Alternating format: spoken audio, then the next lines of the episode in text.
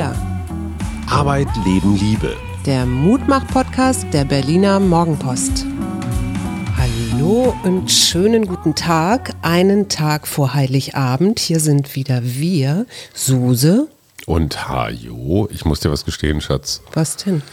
Du hast ja diesen, ich sag mal, diese Neigung, ich würde es nicht unbedingt Fimmel nennen, aber mit einem Großeinkauf schon mal so diese vier Tage Weihnachten irgendwie auch so emotional zu bestreiten, damit du das Gefühl hast, keiner verhungert, deine Urangst.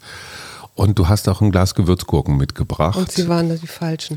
Nein, nein, nein, nein, aber du weißt, ich habe zu Gewürzgurken ein durchaus erotisches Verhältnis, insbesondere wenn sie nicht am Baum hängen, sondern in einer leckeren Lake schwimmen und das Glas ist fast leer. Oh. Aber es gibt ja Gott sei Dank noch heute und morgen. und ich gehe auch noch mal los und kaufe dir noch mal mindestens drei Gläser Gewürzgurken, damit wir dann auch die Festtage gut überstehen können. Wir grüßen Petra aus Oldenburg, die uns auch gegrüßt hat. Und Lilo aus Mainz, die auch eine ganz nette Mail geschickt hat.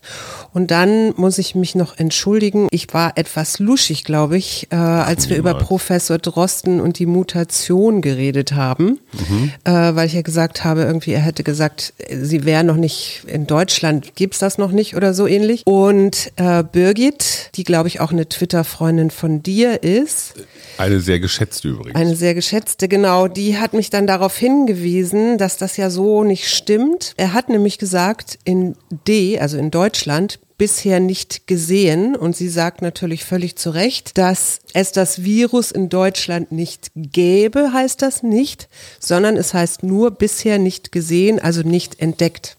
Und zweitens muss man dazu vielleicht ein bisschen nicht zu unserer Entschuldigung, aber unserer Erklärung sagen. Wir zeichnen manchmal auf, zum Beispiel die Montagsfolge am Sonntagabend und die Nachrichtenlage überholt uns einfach. Ja. Also der Stand Sonntagabend ist ein anderer als der Montagmittags, wenn ihr hört. Insofern, das ist das Problem. Wir sind noch keine Tageszeitung, noch kein Medienkonzern. Es kann sich nur noch um Wochen handeln. Nö, ich will gar kein Medienkonzern oder Tageszeitung sein eigentlich. Echt nicht? Nö, ich finde das ähm, die, immer diese, diese Metapher vom Küchentisch finde ich wunderbar und da bleibe ich auch gerne. Okay, ich grüße meine Vereinsfreunde von den Weltraumjoggern, die nämlich was ganz Tolles gemacht haben, weil Triathlon war ja nun wirklich gar nicht, also weder Wettbewerbe noch irgendwas in diesem Jahr.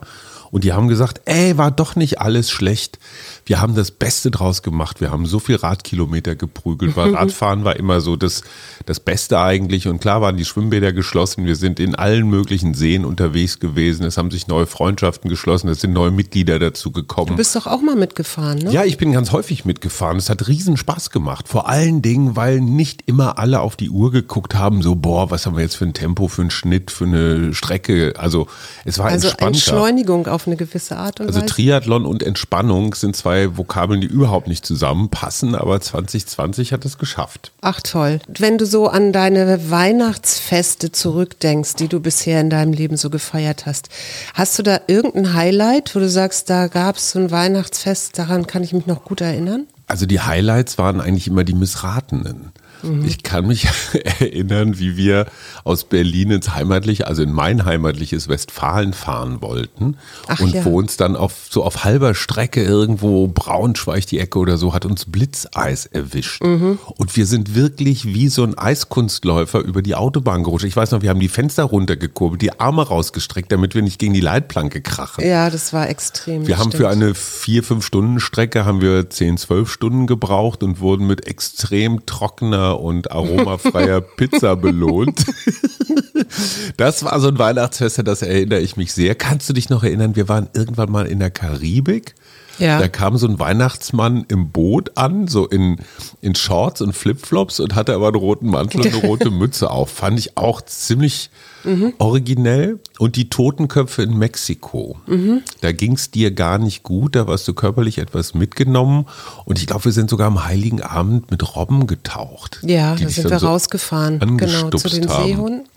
Und da habe ich eine, eine Robbe hat mich dann, als ich meine Hand so übers über Bord legte. Also es war ja so ein kleines Board äh, Port. Es war ja so ein kleines Boot.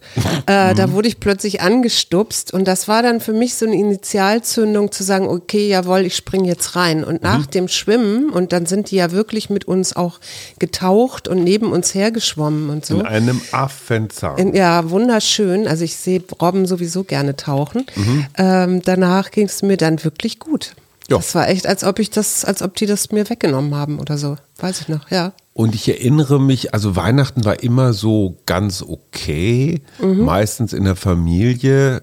Ich weiß nur, dass so diese Drehbuchweihnachten, ne, die also so ihrer ganz geplanten, ihrem Ablauf folgten. Oh, Papa baut ein Star Wars Raumschiff zusammen. Opa knallt sich den Sherry rein. Du versuchst die ganze Zeit in irgendeinem Top-Kleid weihnachtlich aus der Wäsche zu gucken. Also das hatte schon auch, du weißt genau, was ich ja, meine. Ja, ich weiß genau, was du meinst. Und es hatte viel so viel Loriot-haftes. Es fehlte nur noch dieses Loch vom Atomkraftwerk, wo man dann das, Ein das Einwickelpapier durchwerfen konnte. ja, oder eben mein Lieblingsbild, äh, du machst die Tür auf und dir kommt das ganze Geschenkpapier der Nachbarn entgegen. ja, und weißt du, für mich äh, gehört ja zu Weihnachten seit 1973 etwas ähm, und die Autorin ist Bucena Nemkova, die eine großartige Dichterin war in der Tschechoslowakei damals ja noch. Die hat äh, 1820 bis 1862 gelebt mhm. und die hat dieses wunderbare Märchen, diesen wunderbaren Märchenfilm, oder daraus ist dann später ein Film geworden. Drei. Drei Nüsse für Aschenbrödel Drei Haselnüsse heißt es. Oder drei Haselnüsse. Ja, und ich glaube drei Nüsse, aber ist egal.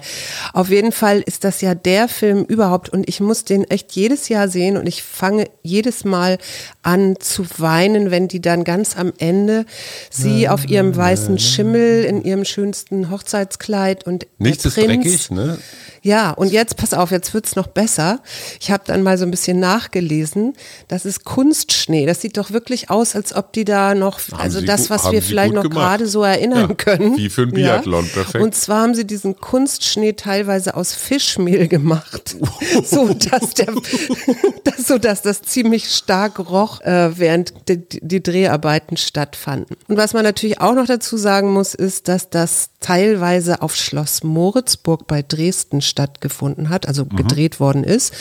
Und äh, das ist tatsächlich so ein inzwischen so ein äh, Run, dass die Touristen da jedes Jahr hinfahren, um Echt? sich diese Städte wieder anzugucken. Die haben da auch eine kleine Ausstellung und irgendwann ist auch mal das Kleid von ihr geklaut worden, aber auch wieder zurückgegeben worden. Das war bestimmt ein Berliner Clan. Genau. Und ich habe jetzt erstmal und ich habe jetzt erstmal geschaut, wann das dieses Jahr übertragen wird, eben unter anderem am 24.12 äh, um 12.15 Uhr in der ARD. Da bin ich dann nicht verfügbar, da muss ich das nämlich dann gucken. Wir sind auch nicht verfügbar, weil ich bin mit den Jungs dann, wie ich gerade erfahren habe, zum Kartoffelschälen eingeteilt am Heiligen Abend mittags.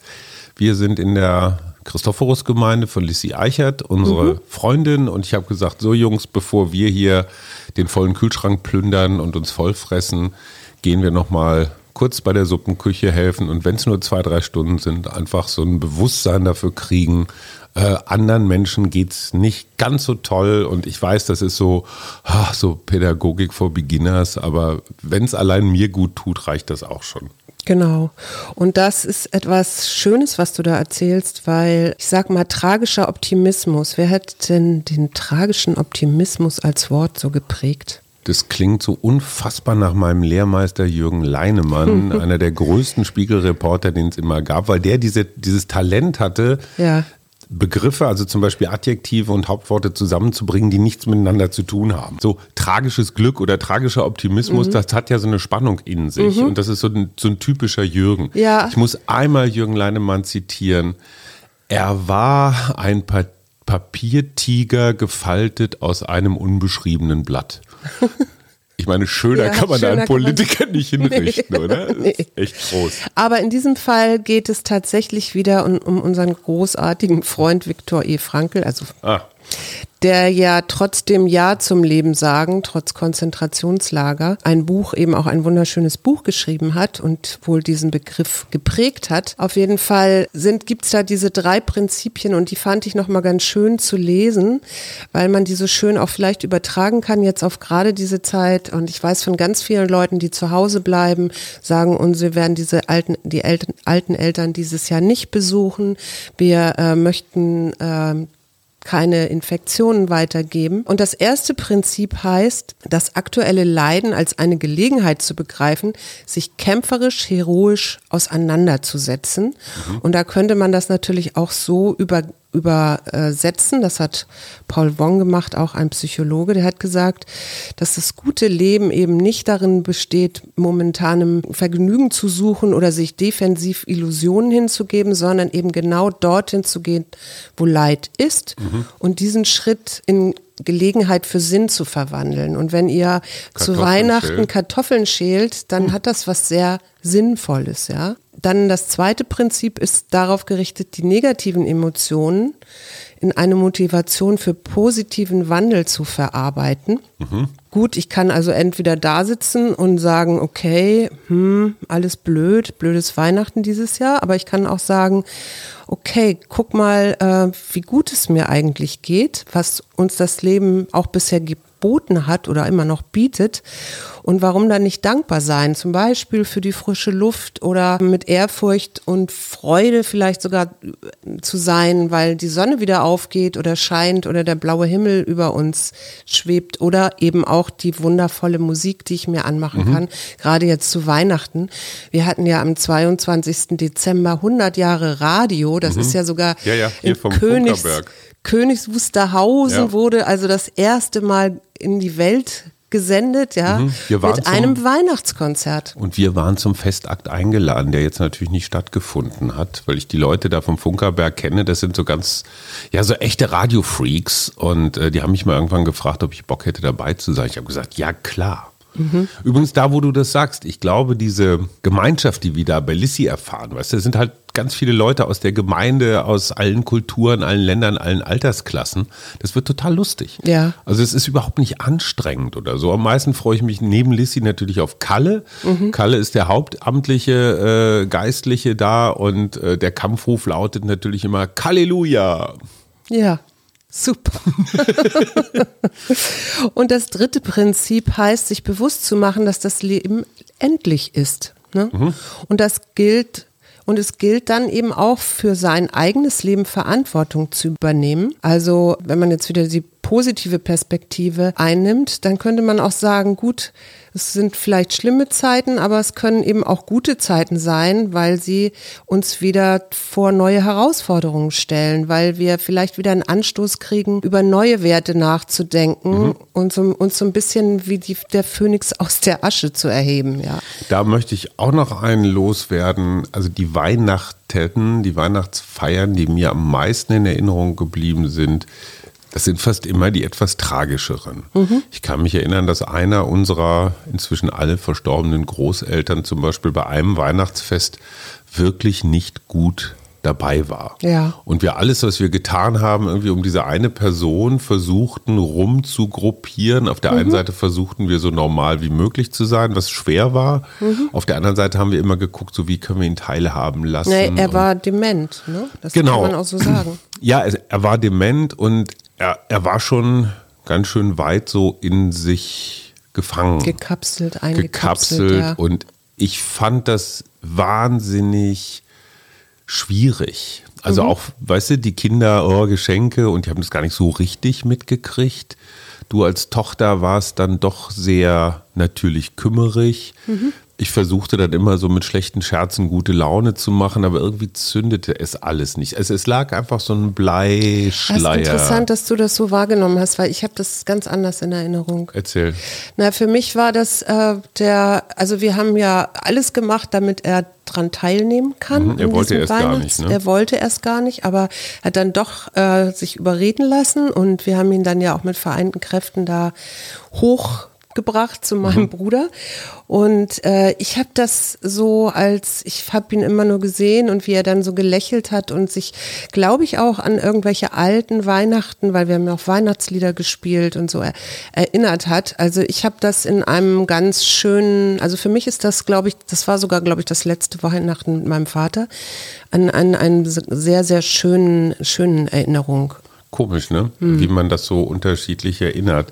Wobei ich bin mir hundertprozentig sicher, dass wenn wir in 10, 20, 30 Jahren zurückblicken auf dieses Weihnachten 2020, werden wir alle irgendwelche Heldengeschichten erzählen können. Ja. Also wie wir das hingekriegt haben, wie wir uns einfach aus Vernunft nicht getroffen haben. Mhm. Es wird ein Weihnachten sein, was in der kollektiven Erinnerung nicht nur positiv, aber zumindest verankert sein wird. Ja, so wie 9-11 auch, ne? So oder wie so Weihnachten in den Hungerwintern 46, 47, wo sie, was weiß ich, nicht mal eine Kartoffel als Geschenk hatten.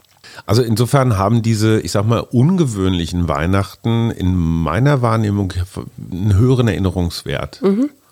Ich äh, habe mir übrigens vorgenommen, für diese Sendung äh, nicht mehr über Covid zu reden. Okay. Ich habe noch drei positive Meldungen mitgebracht aus diesem Jahr. Das eine ist Fahrräder. Ja, mhm. also wir haben in Berlin ein Mobilitätsgesetz, wir haben Pop-up-Radwege mhm. und wir haben jetzt auch eine autofreie Friedrichstraße. Ja. Das Interessante ist, im ersten Halbjahr 2020 sind mehr als drei Millionen, das sind zehn Prozent mehr Fahrräder verkauft worden. Also es gibt so diesen Spruch, den fand ich sehr lustig. Fahrräder sind das neue Klopapier.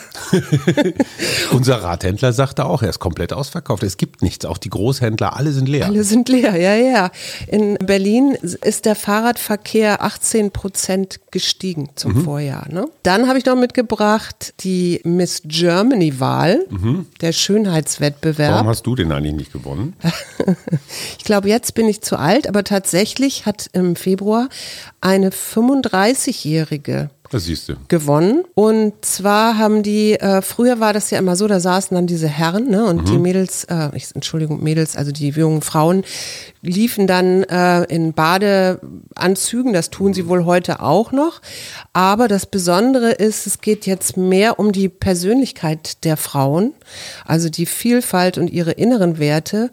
Und die Jury war diesmal komplett aus Frauen, mhm. was ja vorher auch nicht mhm. der Fall war. Diese positive Veränderung hin zu, das sind nicht nur Objekte, die da laufen und hübsch aussehen, mhm. sondern wer ist das eigentlich? Also was für eine Persönlichkeit haben die, hat dazu geführt, dass es im kommenden Jahr 15.000 Bewerberinnen gibt. Also so viele gab es noch nie. Mhm. Und was dieses Jahr auch schon auffiel, dass die eben in ihren, online konnte man so gucken mit Foto und dann haben die dazu auch irgendwie was geschrieben über sich, die dann eben auch diese Frauen gaben dann auch tiefe Einblicke in ihr eigenes Leben, ne? Und da ging es eben auch um Brustkrebs und um Depression und Mobbing, mhm. also mhm. um Dinge, die wir äh, ja alle irgendwie kennen.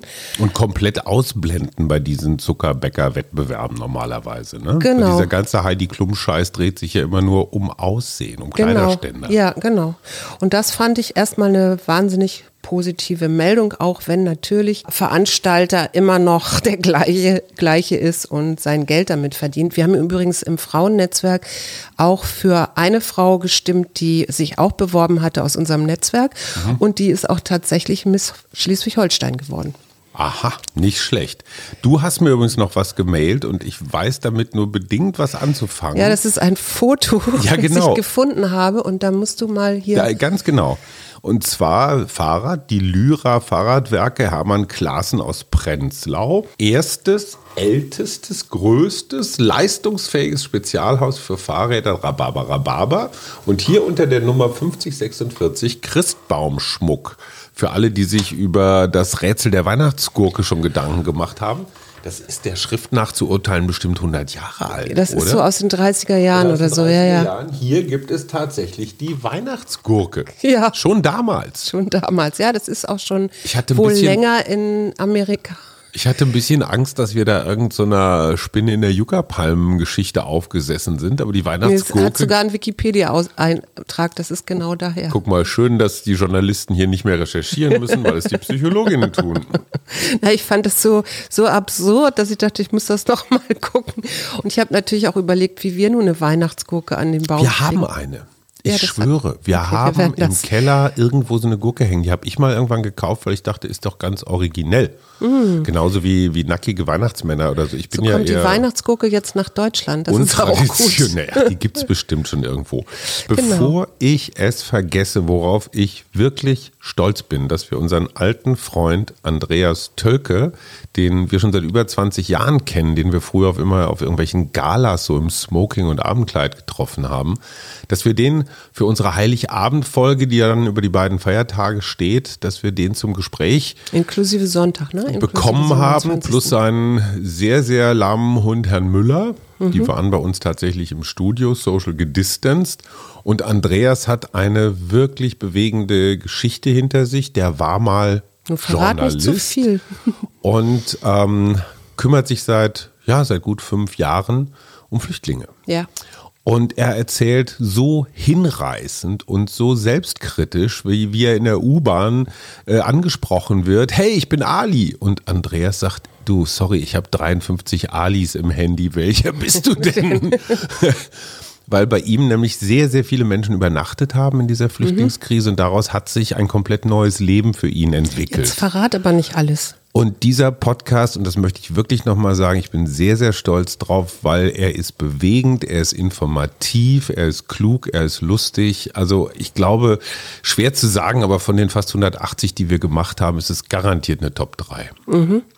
Und ähm, auch natürlich, wenn ihr noch spenden wollt, das ist tatsächlich etwas, wo man wirklich guten Gewissens spenden kann, weil das wirklich tolle Arbeit ist, die Andreas und auch noch ein paar andere machen. Das passt dazu, Journalisten, die ihr Leben überdenken. Ich habe mit äh, Daniel Fiene, auch ein ganz alter Kollege, und Herrn Pähler, die mhm. seit Jahren mit mir den Jahresrückblick für Was mit Medien machen. Das lief mal eine Weile im Radio und jetzt machen sie sich selbstständig.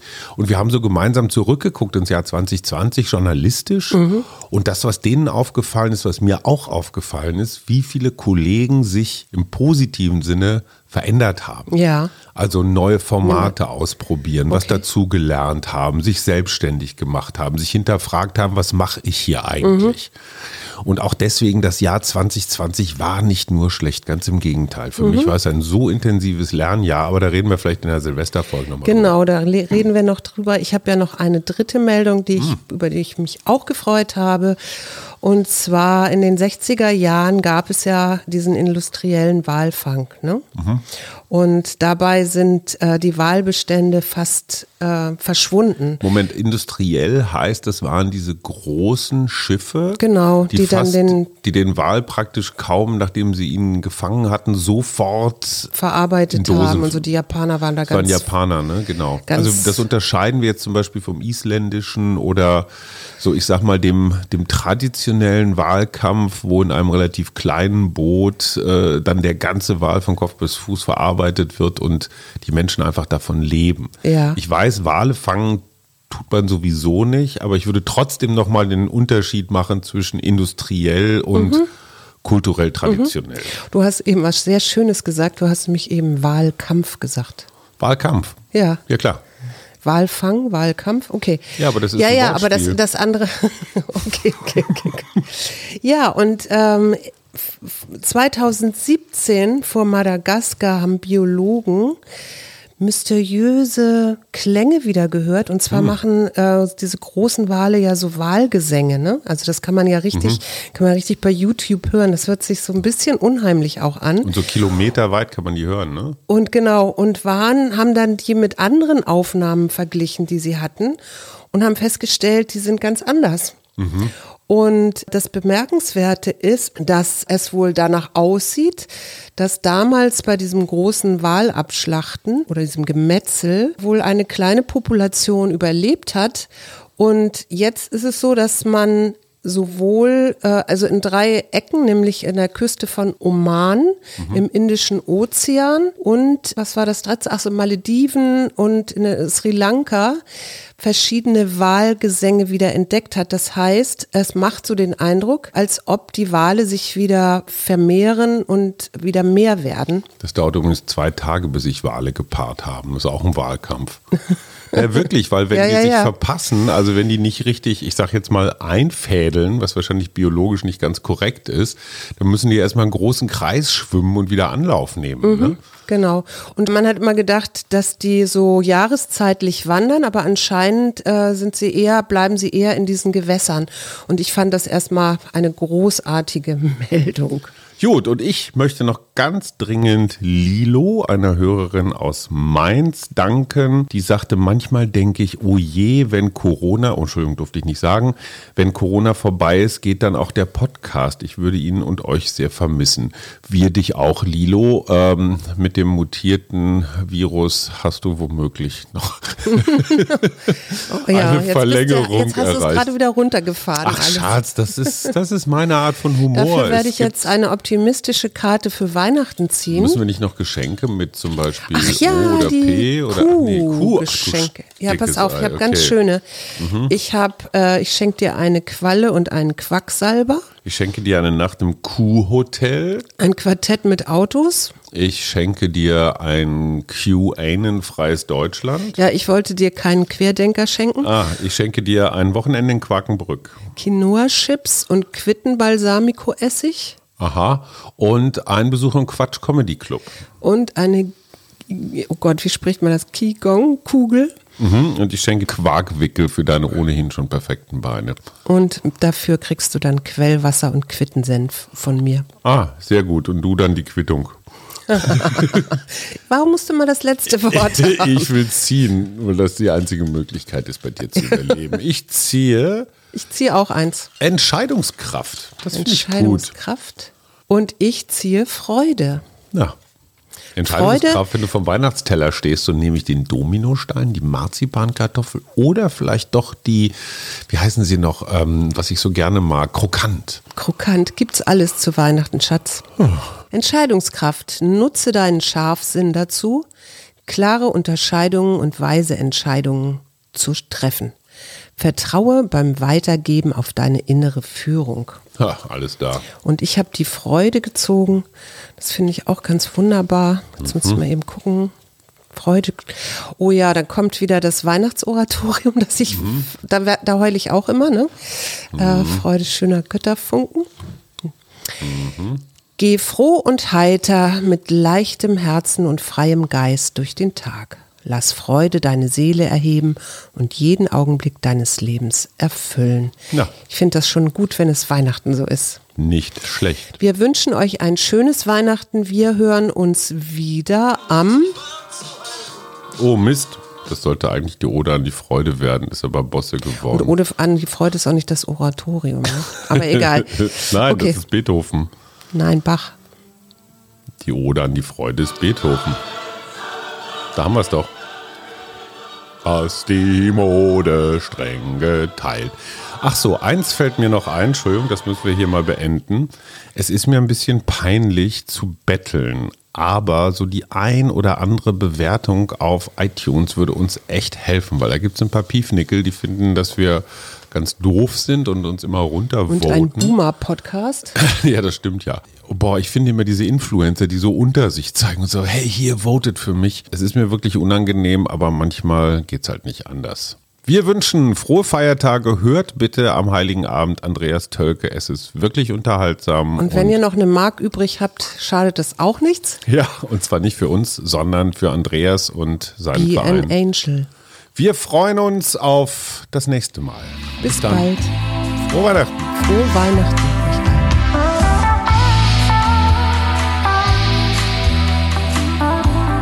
Wir, Arbeit, Leben, Liebe. der Mutmach-Podcast der Berliner Morgenpost.